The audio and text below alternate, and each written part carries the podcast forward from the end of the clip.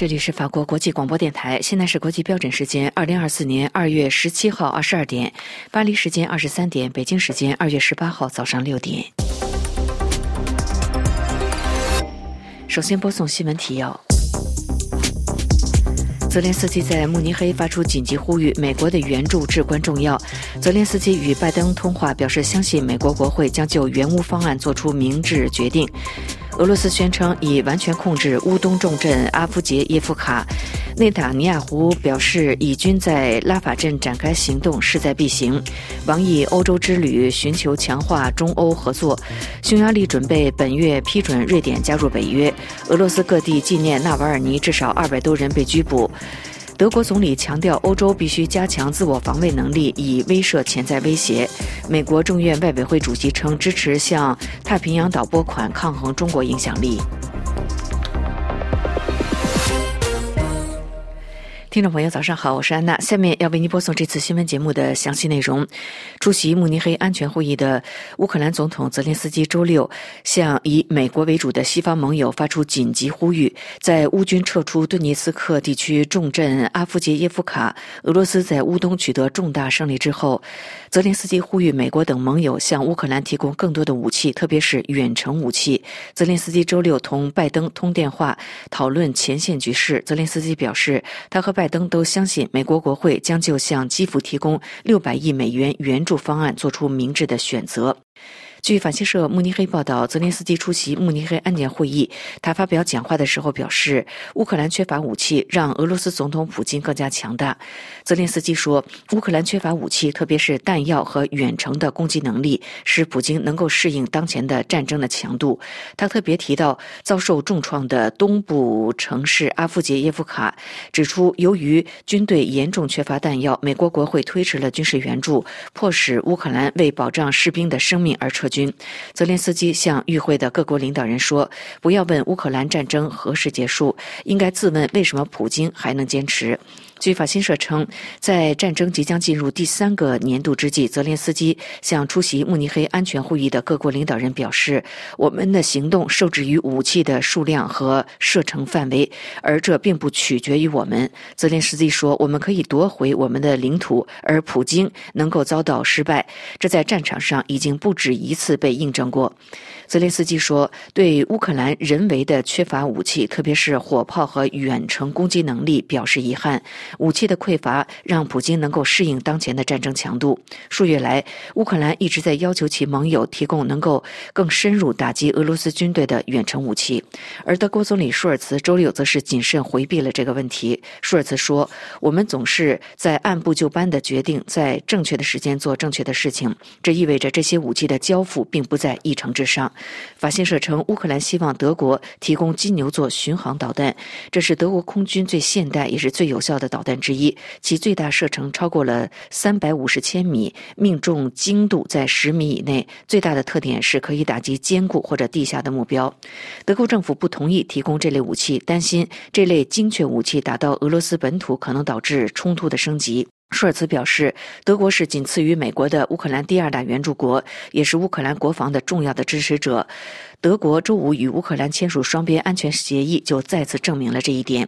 而正在慕尼黑出席安全会议的美国副总统哈里斯，在接受访问的时候，试图安抚泽伦斯基。哈里斯表示，在援助乌克兰议题上有两党的支持。哈里斯称，在这一点上我们是不可动摇的，这与选举无关。而泽连斯基称，悬而未决的美国援乌新计划至关重要。美国白宫在周六表示，俄军成功夺取阿夫杰耶夫卡，与美国国会议员对军援乌克兰的拨款法案没有任何行动是有关联的，最终付出了沉重的代价。发言人重申，国会议员必须尽快通过拨款，协助乌克兰获得必要的军备。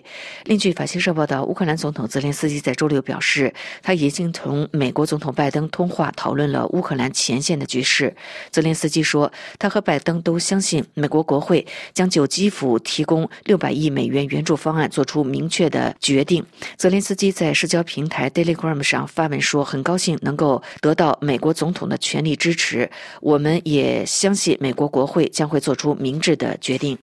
俄罗斯在周六宣称，俄罗斯已经完全控制乌克兰东部顿涅茨克地区的重镇阿夫杰耶夫卡。此前，乌军宣布撤出俄乌军队激战数月的阿夫杰耶夫卡。法新社报道说，俄罗斯总统普京对俄军取得的重大胜利表示祝贺。据法新社报道，据俄罗斯国防部的消息，俄罗斯国防部长绍伊古周六在克里姆林宫向普京通报，俄罗斯军队已经完全控制了东部顿涅茨克重镇阿夫杰耶夫卡。卡，他称这是乌克兰武装部队的一个强大的防御点。普京在周六祝贺俄罗斯军队取得了重要胜利。阿夫杰耶夫卡是俄乌双方数月来激战的中心。这个城市被俄军视为是乌克兰军队的一个重要的防御枢纽。俄罗斯新闻机构援引总统发言人佩斯科夫的话说，普京在克里姆林宫听取了国防部长绍伊古关于夺取阿夫杰耶夫卡的报告。普京祝贺俄罗斯军队取得了这一重要的胜利。此前，乌克兰新任武装部队总参谋长希尔西斯。在周六宣布，乌克兰军队已经从前线城市阿夫迪耶夫卡撤出。经过持续数月的激战，乌克兰军队在该国东部前线击退俄罗斯军队方面进展甚微。希尔基斯在周六表示：“我决定从该镇撤出我们的部队，并且转向更有力的防线。争夺这一工业中心的战斗被称为是俄乌持续两年战争当中最血腥的战斗之一。该中心位于顿涅茨克市以北不到十公里的地方。许多人将这场战斗与巴赫穆特之战相比较。巴赫穆特之战已经导致数万名士兵阵亡。自去年十月以来，俄罗斯一直在试图占领这座城市。近期又从三边包围，并且加强攻势，当地出现大量的死伤以及大规模的破坏。外界认为，撤出阿夫杰耶夫卡是乌军近期在战场上的一个重要的挫败。在俄罗斯入侵之前，阿夫杰耶夫卡大约有三万四千居民。据当地地方政府称，该市大部分地区已经被损毁，但是估计仍有一千名居民居住。社交媒体流传的视频就显示，这座小城已经沦为了一片废墟。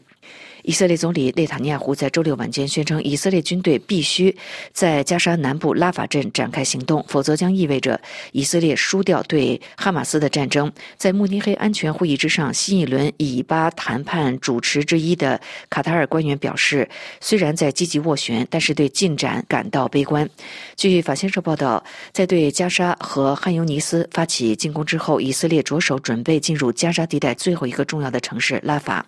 目前大约有一百。四十万巴勒斯坦人在这座加沙南部城市居住避难。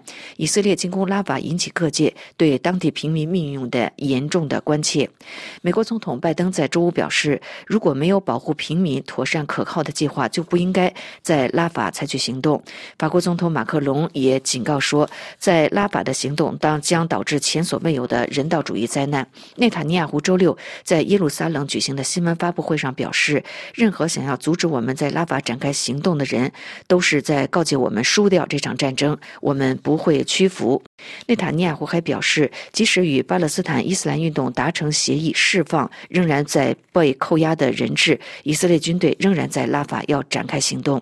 与此同时，由埃及、卡塔尔和美国斡旋的关于停战、释放加沙人质和以色列关押的巴勒斯坦囚犯的复杂的谈判仍在进行。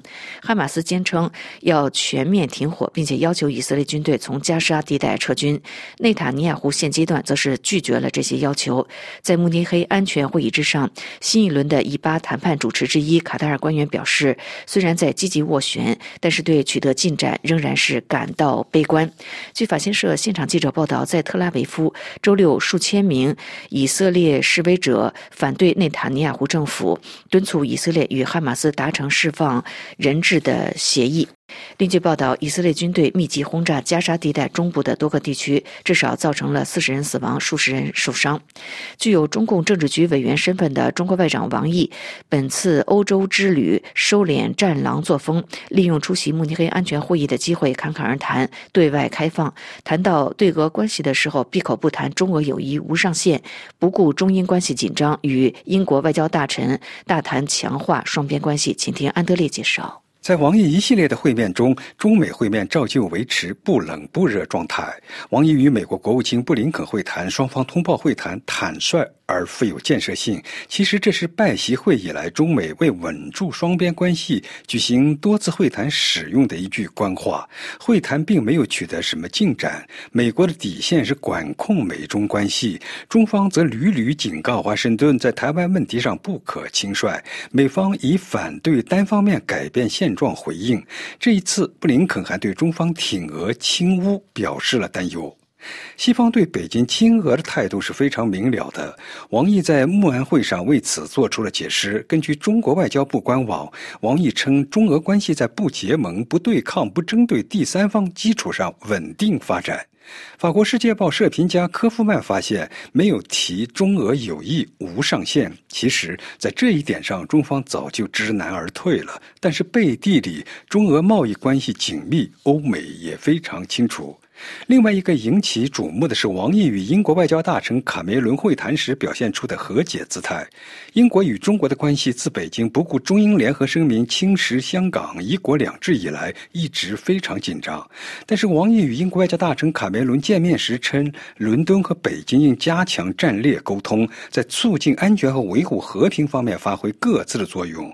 王毅还称，两国必须加强交流与合作。不过，卡梅伦向王毅明确阐述了。英国与中国在一些问题上，尤其是在新疆和香港人权问题上的分歧。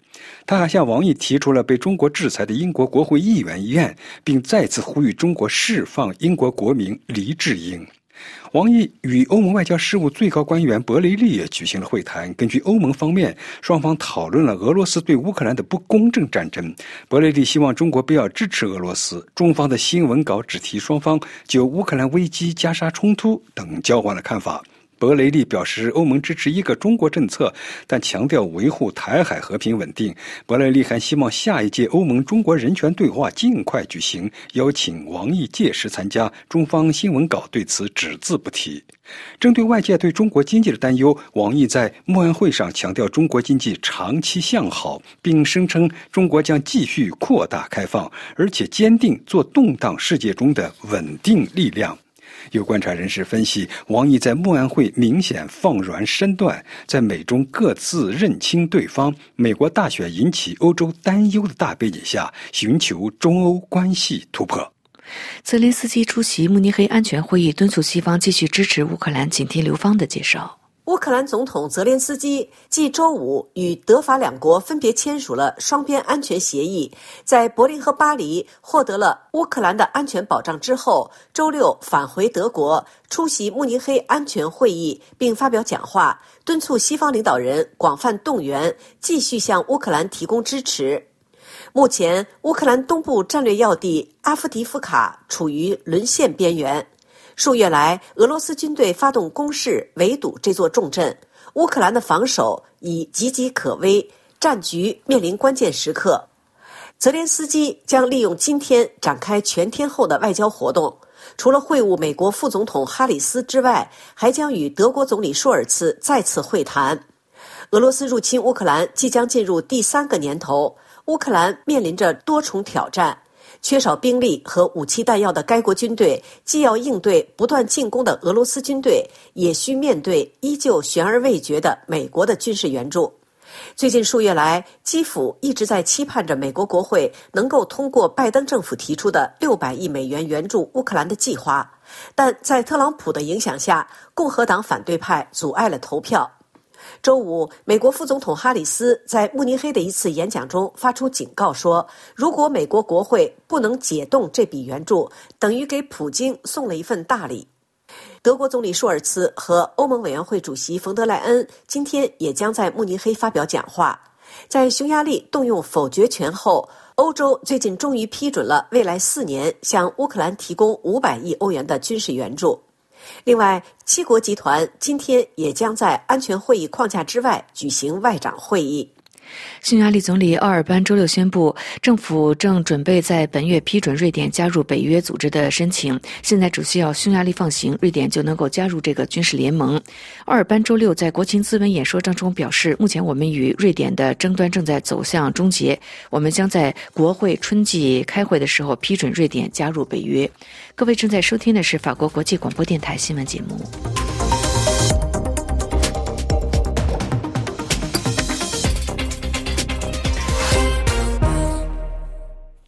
听众朋友，接下来请听由安德烈主持的要闻分析。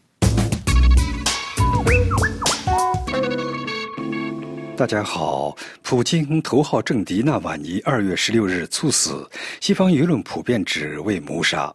俄罗斯总统普京负有不可推卸的责任。法国《世界报》周六的社论就以“纳瓦尼遭谋杀”标题。社论说，无论纳瓦尼身在何处，是在自由还是在监狱，是在住院还是健康状况良好，是在国内还是在国外，他的存在已经让普京无法忍受。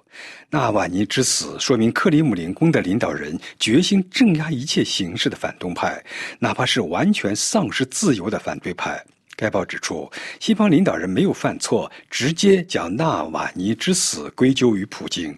事实上，正是这位前克格勃军官在近四分之一世纪的时间里建立起来的镇压政权，终结了纳瓦尼对俄罗斯专制制度的挑战。《费加罗报》则指出，普京追随列宁和斯大林的血腥统治，在他统治的二十四年里，那些敢于反抗克里姆林宫主人的人尸横遍野，而普京的统治还在继续，这意味着死亡还在继续。纳瓦尼在生前发出的一则信息中说：“我梦见一个自由和幸福的俄罗斯。”他深信有一天普京的独裁将崩溃，俄罗斯成为自由之邦。但是他在北极圈的一个监狱里悲惨的死去。俄罗斯当局在2020年未能毒死他，随后又用非人道的残忍手段让他慢慢死去。《贝加罗报》援引分析指出，这表明俄罗斯的不幸和苦难持续存在。1917年被布尔什维克罪恶政权绑架的俄罗斯，除了1990年代之外，一百年来一直无情的监禁和消灭其反对者。从这个角度来看，普京的政权是一个由独裁者统治的罪恶的黑手党式的帝国资本主义，是列宁和斯大林主义的延伸。即使是波列日涅夫集团，也不至于杀死沙哈洛夫或索尔仁尼琴。前科格勃军官入主克里姆林宫，人们会想到，在纳粹政权结束九年后，前盖世太保官员会在德国掌权吗？普京的上位重新激起了人们对1991年前苏联集权制度最残酷时期的联想。叶利钦曾极力想摆脱这种联系，但从未成功。在普京统治的二十四年里，那些敢于反抗克里姆林宫主人的人可谓尸横遍野。如今监狱人满为患，仅仅因为一条反战推特或者佩戴彩虹色耳环，就会被囚禁。普京二零零零年一上台就开始了一轮又一轮的镇压。最初镇压是有选择性的，首先打击那些质疑普京上台之谜的人。更具体的说，他针对的是那些对一九九九年九月普京就任总理后不久发生的致命袭击事件进行调查的人。这些袭击在没有证据的情况下被归咎于所谓的车臣恐怖分子，使这位前克格勃人员得以打着祖国救星的幌子，通过发动第二次车臣战争来竞选总统。二零零零年，在一种集体歇斯底里的情绪中，俄罗斯社会上绝大多数人都沉醉于复仇之中。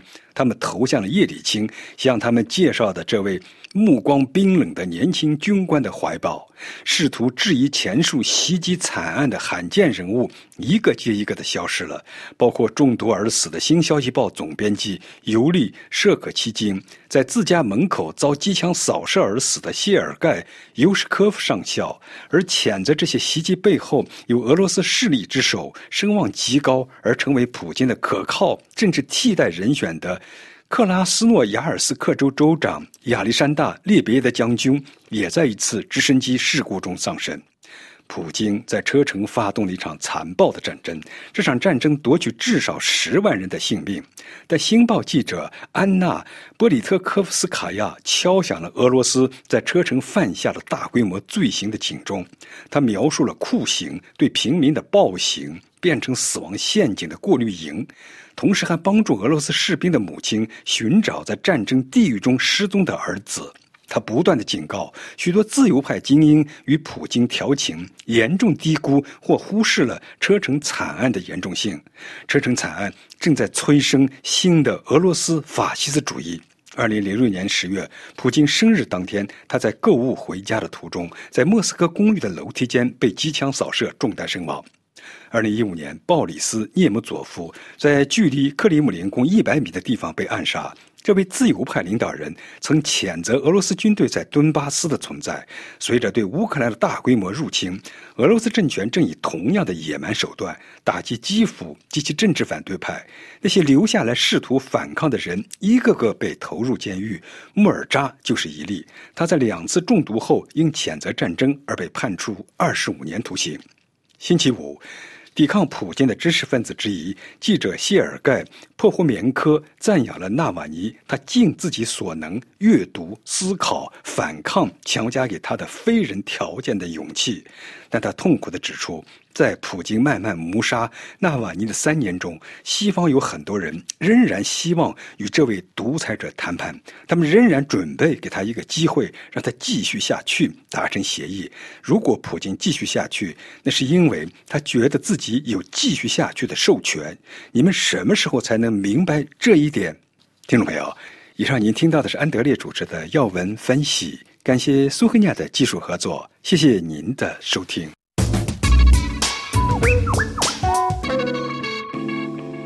这里是法国国际广播电台，下面请听刘芳主持的法国报纸摘要。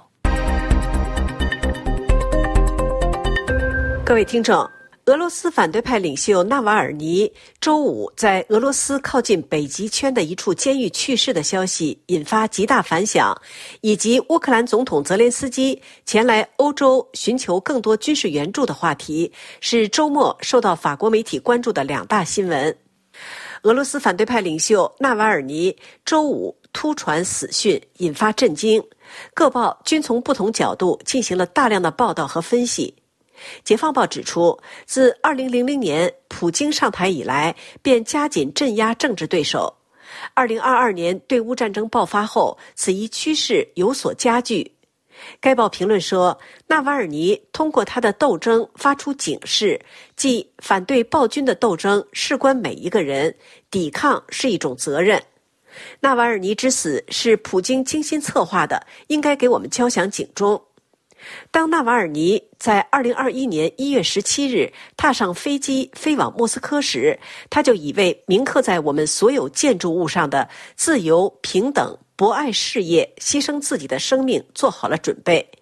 他对此心知肚明，他的妻子、儿女以及同乘一架飞机的随同人员也心照不宣。数以百万计在莫斯科街头关注他的一举一动的民众也深知这一点。普京当然也十分清楚。纳瓦尔尼恰恰因此而献出了生命。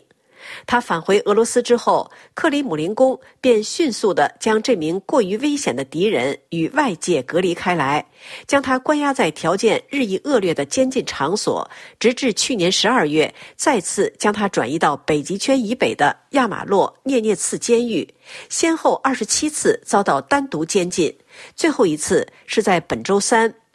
纳瓦尔尼曾表示，对抗暴君需要勇气和决心才能获胜。《十字架报》和《回声报》着重报道了俄罗斯社会对纳瓦尔尼之死做出的不同反响。首先，反对派在第一时间并不相信此一消息的真实性，其团队更表示并未接获有关纳瓦尔尼之死的信息。对纳瓦尔尼的死讯感到震惊的反对派希望相关信息是传言。普京本人很快便获悉了其政治对手的死讯，但这并未阻止他在数分钟后对乌拉尔进行正式访问时满面笑容、轻松自在。官方对纳瓦尔尼死亡的消息表现出普遍的冷漠。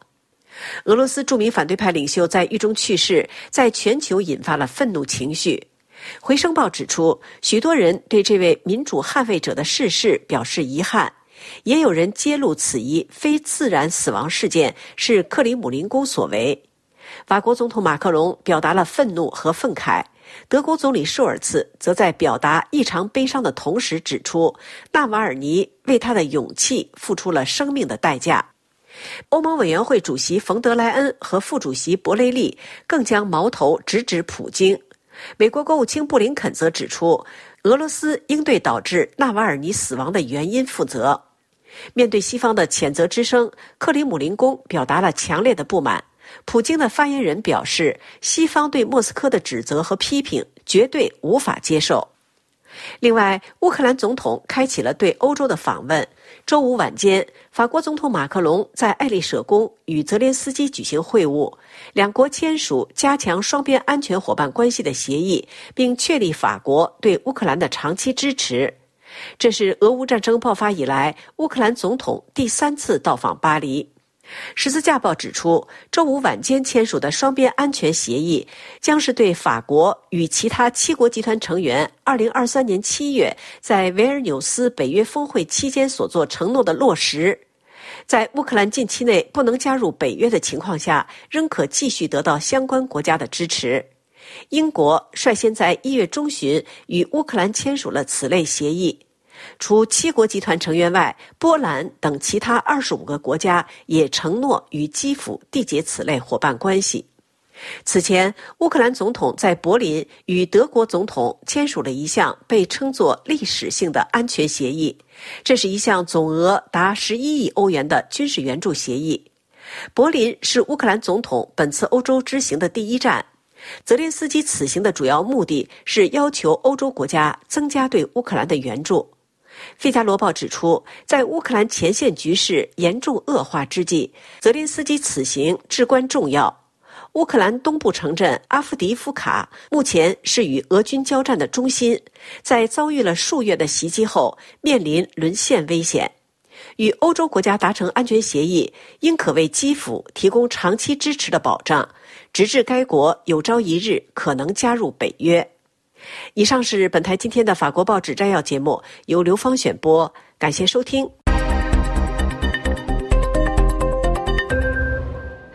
这里是法国国际广播电台，接下来请听印太纵览。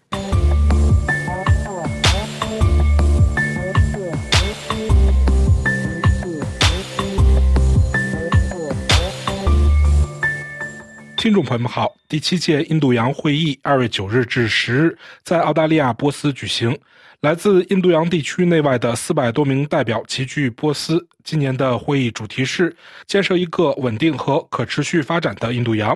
印度外长苏杰生、斯里兰卡总统维克勒马辛哈、澳大利亚外长黄英贤和新加坡外长维文等多国政要到场出席会议，并发表讲话。印度外长苏杰生当天在讲话中说道：“It's a great pleasure to join you all in Perth, Australia's。今天晚上，我非常高兴与大家一起来到澳洲的印度洋首府波斯，参加第七届印度洋会议。作为一个自印度洋会议建立以来一直见证其成长的人，今天的会议质量让我个人感到非常满意。”首先，请允许我感谢斯里兰卡总统维克勒马辛哈以及来自本地区的众多部长级同事和高级官员的莅临。我感谢促成我们工具堂的相关机构，包括印度基金会，特别是马达夫先生本人、波斯美亚中心以及新加坡拉莱勒南国际研究学院。我对澳大利亚外交贸易部、西澳大利亚州政府以及我在外交部的同事们所做的努力深表感谢。但更重要的是，我要感谢我的外长同行黄英贤的热烈欢迎和盛情款待。第七届印度洋会议的主题是建设一个稳定和可持续的印度洋。在这样一个如此动荡的时代，这两个形容词意义非凡。当我们瞭望印度洋时，困扰世界的各种挑战在这里一览无余。一端是冲突、海上交通威胁、海盗和恐怖主义；另一方面，则是对国际法的挑战、对航行和飞越自由的关切，以及对捍卫主权和独立的关切。任何无视1982年联合国海洋法公约等经过辛苦谈判达成的机制行为，自然令人不安。在这两者之间，出现了一系列跨国和非传统的威胁。这些威胁主要体现在一系列相互关联的非法活动中。当长期存在的协定不再得到遵守，而又没有可信的理由来证明改变立场是合理的时候，不稳定性也会增加。所有这些问题，无论是单独还是共同存在，都使得印度洋各国之间必须加强磋商与合作。苏杰生说：“我们当今关注的问题还包括各种灰色地带，有些可能来自气候变化和自然灾害，破坏性事件发生的频率越来越高，影响也越来越深，迫使我们在计算抗灾能力时候考虑到这些因素。此外，还有一些遥远事件的后果。”如我们许多人都经历过的燃料、粮食和化肥危机，但我们同样应该意识到，所谓正常可能会被操纵，导致不可持续的债务、不透明的借款行为、不可行的项目和不明智的选择。同样。双重目的的复杂性也会掩盖其可见性，降低我们的警惕性。事实上，这些活动与具有战略意图的互联互通推进相结合，已成为印度洋国家日益焦虑的问题。在制定应对政策之前，我们有必要提高认识和正确理解。除了这些逐渐显现的发展态势之外，当前的全球化形势还面临着结构上固有的挑战。制造业和技术的过度集中，既带来了供应链方面的风险。也可能带来杠杆作用。世界在新冠大流行期间的经历给了我们深刻的教训。如果我们忽视这些教训，后果不堪设想。当务之急是在更多地区分散生产，建立可靠而具有韧性的供应链。与此同时，数字时代和人工智能的出现也对信任和透明度提高了更高的要求。在动荡和不确定的生存环境中，我们的安全概念发生了蜕变。因此，今天的印度洋国家需要反思：是应该追求更多的集体自力更生，还是一如既往的脆弱性？我们可持续的未来在于关注于未来的驱动力，包括数字化、电动交通、绿色氢能和绿色航运等等领域。苏先生说：“说到解决办法，让我们注意到，印度洋有一整套机制，这些机制以各自的速度发展着。这些机制包括环印度洋联盟、印度洋委员会、印度洋海军研讨会、科伦坡安全会议等。随着印度太平洋概念的深入人心，印太海洋倡议、印太经济框架和印太海域态势感知等倡议孕育而生。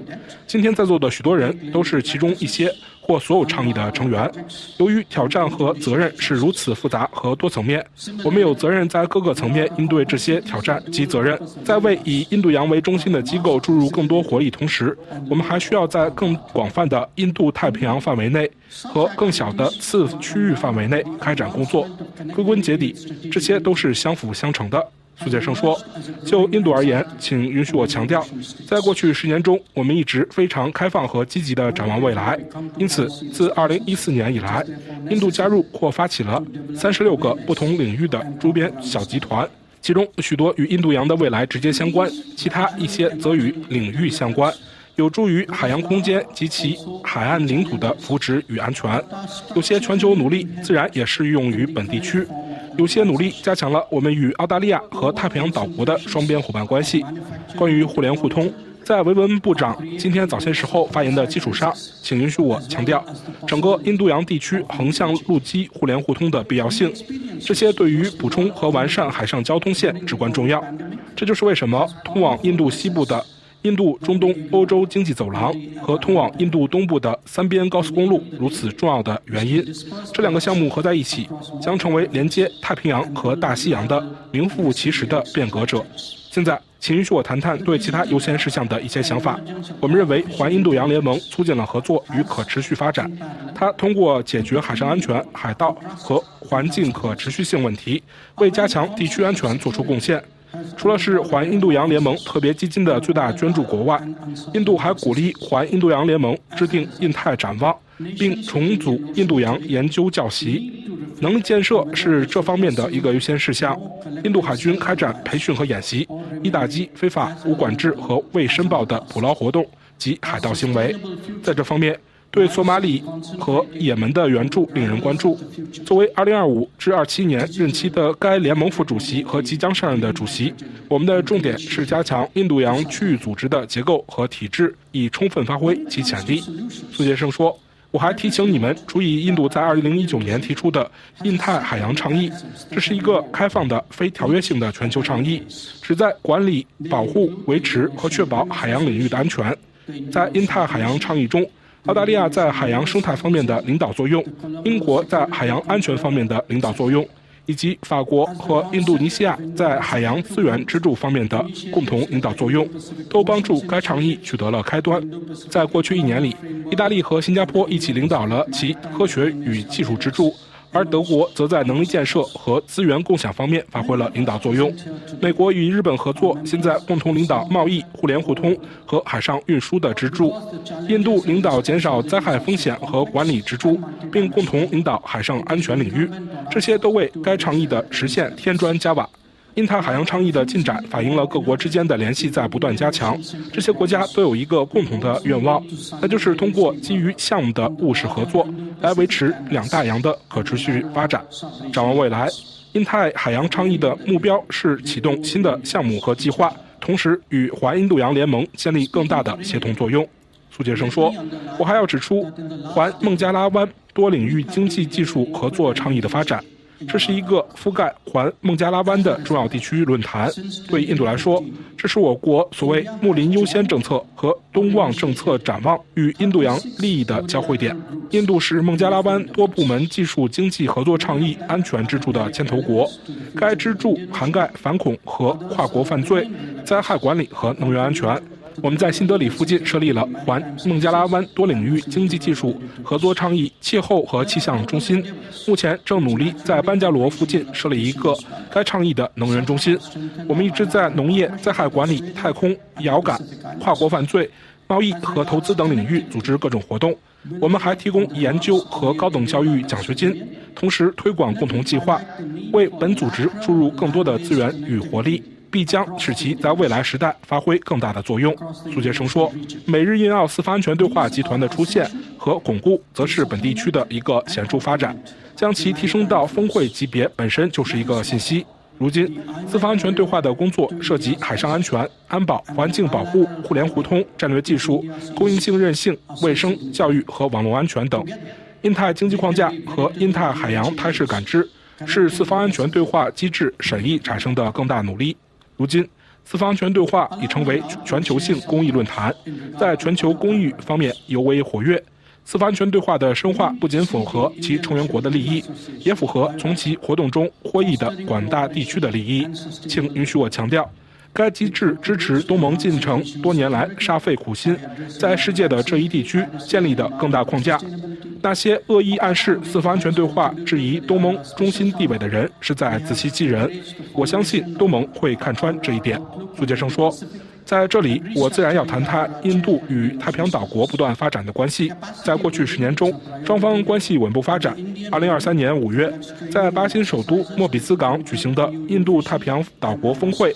提出了一些雄心勃勃的目标。印度承诺在斐济建设一所医院、一个海洋研究中心，并在巴新建设一个网络安全中心和太空应用中心。我们将与所有其他成员国一起参与教育、太阳能、海水淡化、透析设施、假肢、海上救护和中小企业发展。这与我们对全球南部的更大展望是一致的。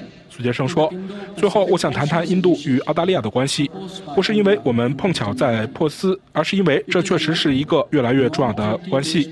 如今，我们已正式成为全面战略伙伴、四方安全对话成员国，并与法国和印尼共享三边。”关系，我们的双边架构还满足了外长、防长、贸易部长、电力部长、教育部长和技术部长定期会晤的需求。我们举行印澳外长、防长二加二会谈，开展马拉巴尔联合演习等许多活动，合作建立海上情报中心，并互派人员。澳大利亚的印度裔社区已显著扩大，而印澳经济合作与贸易协定则明显促进了两国的贸易。苏杰生补充说。在过去十年中，每一位澳洲总理都会见过印度总理，这与过去大相径庭。现任两国总理实际上已经会晤了七次。现在，我与黄英贤外长的对话已远远超过了我们双边关系，并展现了我们在处理世界事务时的许多相似之处。简而言之，我们之间的关系稳固、融洽且不断加深。就在两天前，印度发布了一份外交政策调查报告，将澳大利亚列为我们最可靠的三大合作伙伴之一。但是，对于在座的各位，我想强调的是，这些关系现在是，将来也会是促进地区和全球利益的力量。演讲最后，苏杰生总结道：“女士们、先生们，印度洋比其他任何地区都能见证印度的更大贡献、责任和利益。从坦桑尼亚萨给巴尔的印度理工学院新校区。”到太平洋的太阳能妈妈倡议，世界看到了一个更具同情心、更高效、更可靠的印度。在担任二十国集团轮值主席国期间，我们支持全球南部和小岛屿发展中国家事业。我们同样传递了改革多边主义和气候正义的信息。我们的印度洋地区可能异常多样和复杂，但其固有的统一性深深根植于我们的传统和文化之中。今天，成员国之间更密切的合作是推进其统一性的最佳方法。本次会议是鼓励这些进程的一次非常有意义的聚会。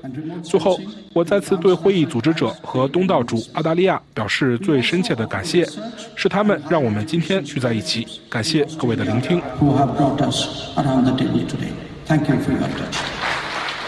澳洲外长黄英贤则在讲话中提及，从台湾海峡。到与安达曼湾和孟加拉湾有着重要联系的马六甲海峡，本地区各潜在热点的紧张局势不断加剧。关于陆地和海洋边界的争端持续不断。印度洋已承载了全球三分之一以上的散装货物运输和三分之二的全球石油运输。海盗争端或干扰造成的任何减速或中断，都将给全世界带来代价高昂的后果。最近在红海发生的事件就是一个明显的例子。印太地区的国家面临着中国快速扩军，却没有本地区所期待的大国透明度和保证。但随着通过印度洋的商业与军事通道日益增多，对透明度与保证的需求也随之增加，以防范我们在其他重要国际水道上看到的误判或事故风险。听众朋友们，感谢您的收听，也感谢飞利浦的技术合作。请在我们的印太纵栏目中查看本期节目的详细内容。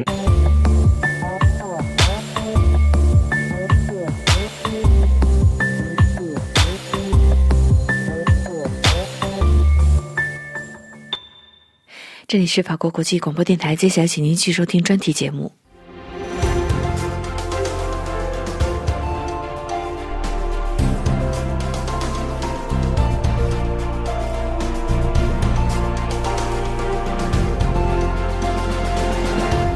各位听众，二零二零年的一月三十一日，英国正式脱欧，到今天为止已经有四年的历史。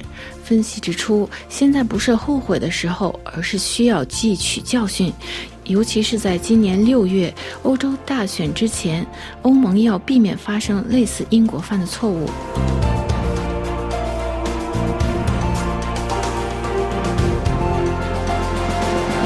二零二零年的一月三十一日，英国正式脱欧。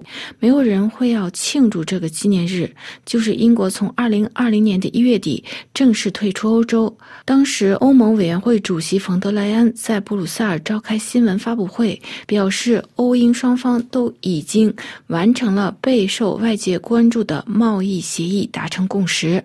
现在似乎英国和欧盟都不愿意谈及英国的脱欧，欧盟人不会，他们看到了一个。不容易合作的伙伴离去，而且英国在全球的地位被削弱了。同样，英国人也不愿意纪念这个脱欧的日子。超过百分之六十的英国人现在已经意识到，他们在二零一六年公投中投票支持英国脱欧是错误的。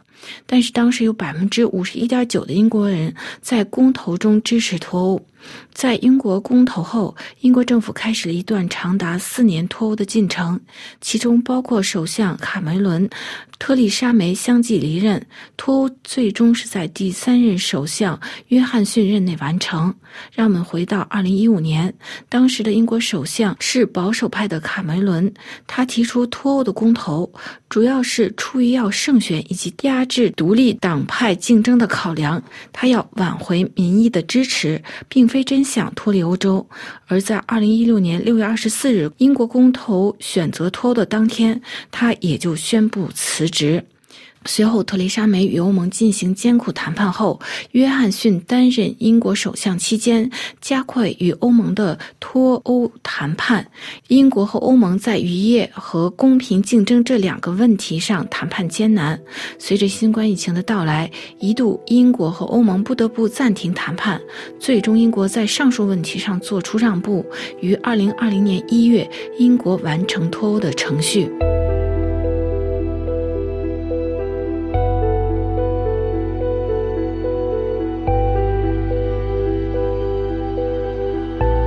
国《费加罗报》评论员巴维雷兹指出，英国脱欧公投已经有八年，生效三年后，让英国陷入了自二十世纪七十年代以来前所未有的危机。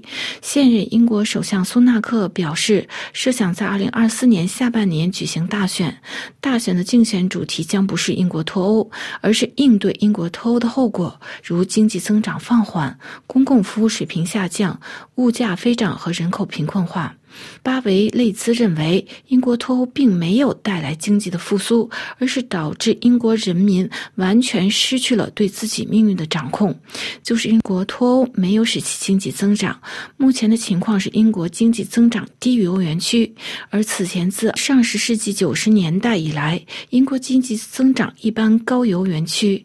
二零二三年和二零二四年，英国的经济活动仅增长了百分之零点五，就是自二零一六年以来，英国的经济活动减少了百分之五点五，贸易活动减少了百分之七。目前，英国经济通货膨胀率高达百分之七，而欧元区仅为百分之二点八。英国央行已经将利率提高了十四次，达到了百分之五点二五，欧元区为百分之四。英国的消费者购买力明显下降，房地产也在崩溃边缘，外国投资也在下降。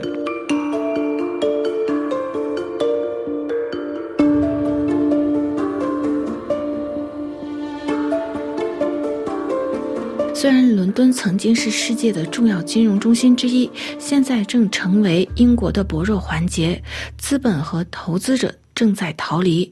脱欧之后，伦敦金融中心失去了大约三万五千到四千个工作岗位，而且到二零三零年，英国公共债务达到了 GDP 的百分之百。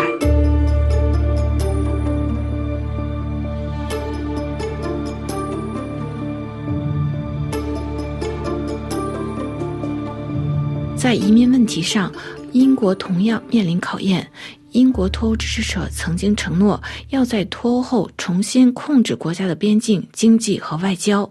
现在，在上述的每个领域，情况都显得非常失败。移民英国的人数达到了历史新高。在2022年的6月至2023年6月期间，离开英国有8万6千多人。与此同时，进入英国的移民高达68.2万人，是英国脱欧前的两倍，创下了历史新高纪录。英国的苏纳克政府试图通过将矛头指向英吉利海峡的船民，来掩盖英国政府应对非法移民问题失败这一现实。而调查显示，从欧洲大陆前来非法移民占到了英国移民总数比例并不高。世界报的调查显示，自从英国脱欧以后，欧盟国家的人员离开，随之而来的是非洲尼日利亚和亚洲的印度、中国、巴基斯坦移民。其中大部分人是合法的移民，他们来填补英国当地的工作需要。英国在脱欧后采取了相当宽松的移民制度，就是向工作合同低于收入为两万六千多英镑（约三万欧元）的人发放签证，他们可以携带家属，学生也可以。英国依靠这些外来的专业人士支撑其医疗保护体系，因为英国当局不得不对重点行业如农。业、护理人员、公共卫生等工作人员发放签证，其中大多数人是来自非欧盟的国家。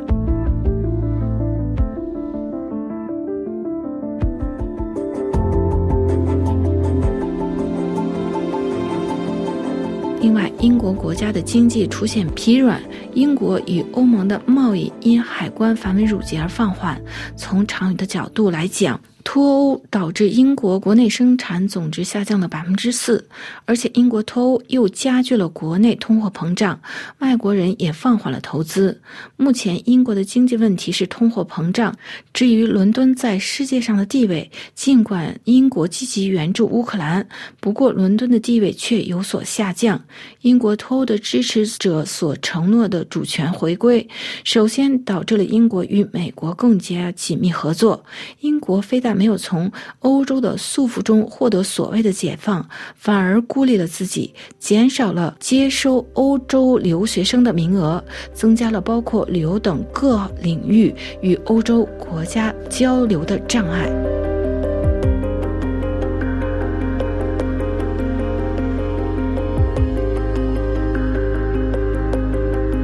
英国工党反对派不愿在今年大选前重新揭开英国脱欧造成对英国社会的伤害。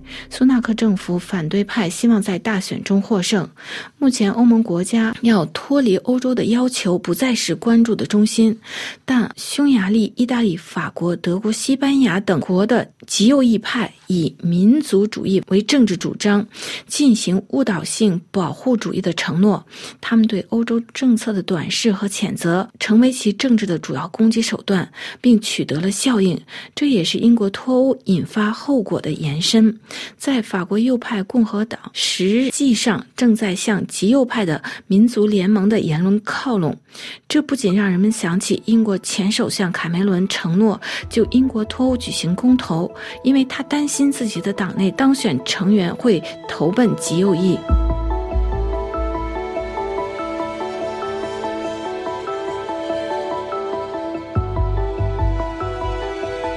世界报》分析文章指出，现在不是对英国脱欧进行后悔的时候，而是需要汲取教训。欧盟还是一个不断发展的体系，同时也需要不断完善。如一些对欧盟持有批评意见的人士认为，欧盟的权限过大，让成员国主权受到限制等。尤其是在今年六月欧洲大选之前，届时是否会出现类似导致英国脱欧的言论，如限制非法移民、让经济回升等，甚至会让民众公投来进行裁决呢？目前的情况是，英国需要欧盟，就如同欧盟需要英国一样，来应对全球日益增加的地缘政治紧张局势。因此，欧洲和英国都应当放弃激进主义，走现实主义和实用主义，并且加强合作。各位听众，今天的今日欧洲专题节目由罗拉编辑播报，跟大家介绍欧盟议会选举年如何汲取英国欧教训。感谢各位的收听，也感谢日立的技术合作。我们在下次节目中再会。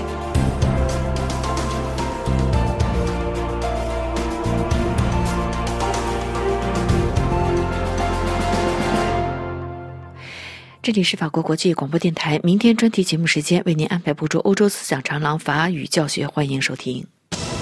Mission Paris，由欧洲联盟赞助，法国国际广播电台、德国之声、波利斯蒂广播电台联合制作。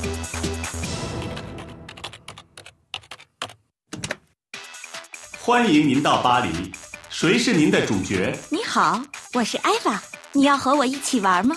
你好，我的名字是丹尼尔。你好，我是安娜。你好，我叫马丁。你好，我的名字是苏珊娜。您选择了爱娃。巴黎使命，共和国将遭遇大灾难，您是唯一可以阻止灾难的人，请保守秘密，揭开谜底，和不适当的人讲话，您就没命了。第一步，找到信使。您想玩吗？您想玩吗？您想玩吗？你好，我准备好了。Pardon, vous auriez du jus d'orange? Salut, ça va? J'arrive. Je voudrais un thé, un thé s'il vous plaît. 咖啡馆与火车站，艾娃，到露天座位上要一杯咖啡，注意盯着信使的到来。好。服务员，请您，但怎样才能在这儿要到一杯咖啡呢？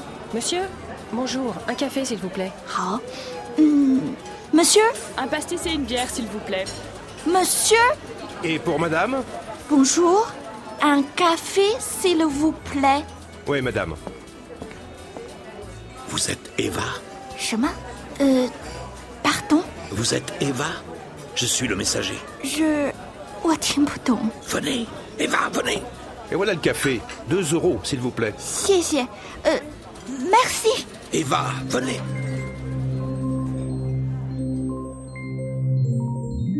Vous êtes Eva 他知道我的名字，Je suis le messager. être 是动词，是我是信使。他是我们的人，快去，现在就去。Je suis le messager。当然了，我就去。咖啡多少钱？啊，糟了，他已经进了车站。等等，请等我一下。啊，信使！C'est quoi Une explosion 艾娃，快追上他，否则就晚了。好，Monsieur, ça va Viens, au secours Laissez-moi passer, pardon, laissez-moi passer. Vous êtes médecin? Hazanar Je suis pompier, madame. Ça va. Ah.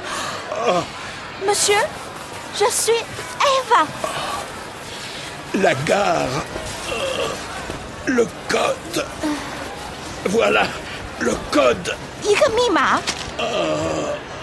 Allez à ranger 二。Rangée 2. Écoutez. 1, 8, 5, 2. 什么？呃，pardon，Madame, madame, s'il vous plaît. 不，不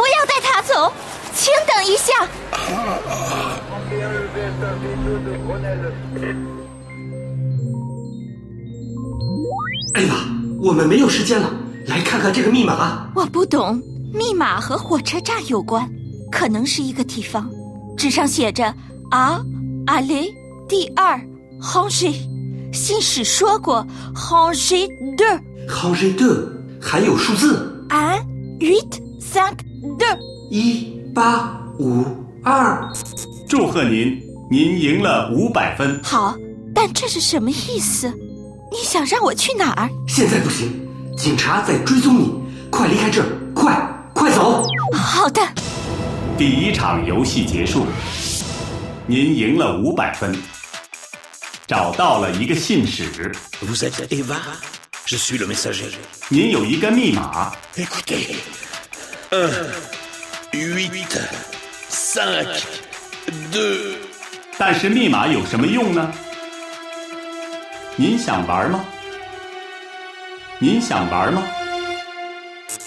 您想玩吗？这里是法国国际广播电台，下面重播新闻提要。泽连斯基在慕尼黑发出紧急呼吁，美国的援助至关重要。泽连斯基与拜登通话，表示相信美国国会将就援乌方案做出明智决定。俄罗斯坚称已完全控制乌东重镇阿夫杰耶夫卡，内塔尼亚胡称以军在拉法镇展开行动势在必行。王毅欧洲之旅寻求强化中欧合作，匈牙利准备本月批准瑞典加入北约。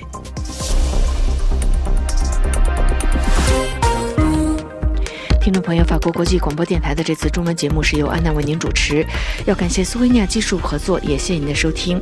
最后，我们要一块来欣赏一首法国歌曲，这是由 a r d e m i z i a 所演唱的《Monange》，也在歌曲当中祝您周末愉快，我们再见。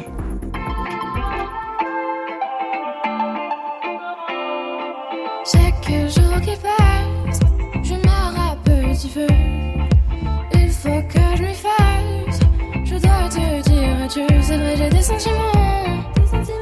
Mais je sais pas vraiment si ton regard personne est si bienveillant. Quand tu tends tes bras, c'est un piège ou un jeu. Je tombe bien pas.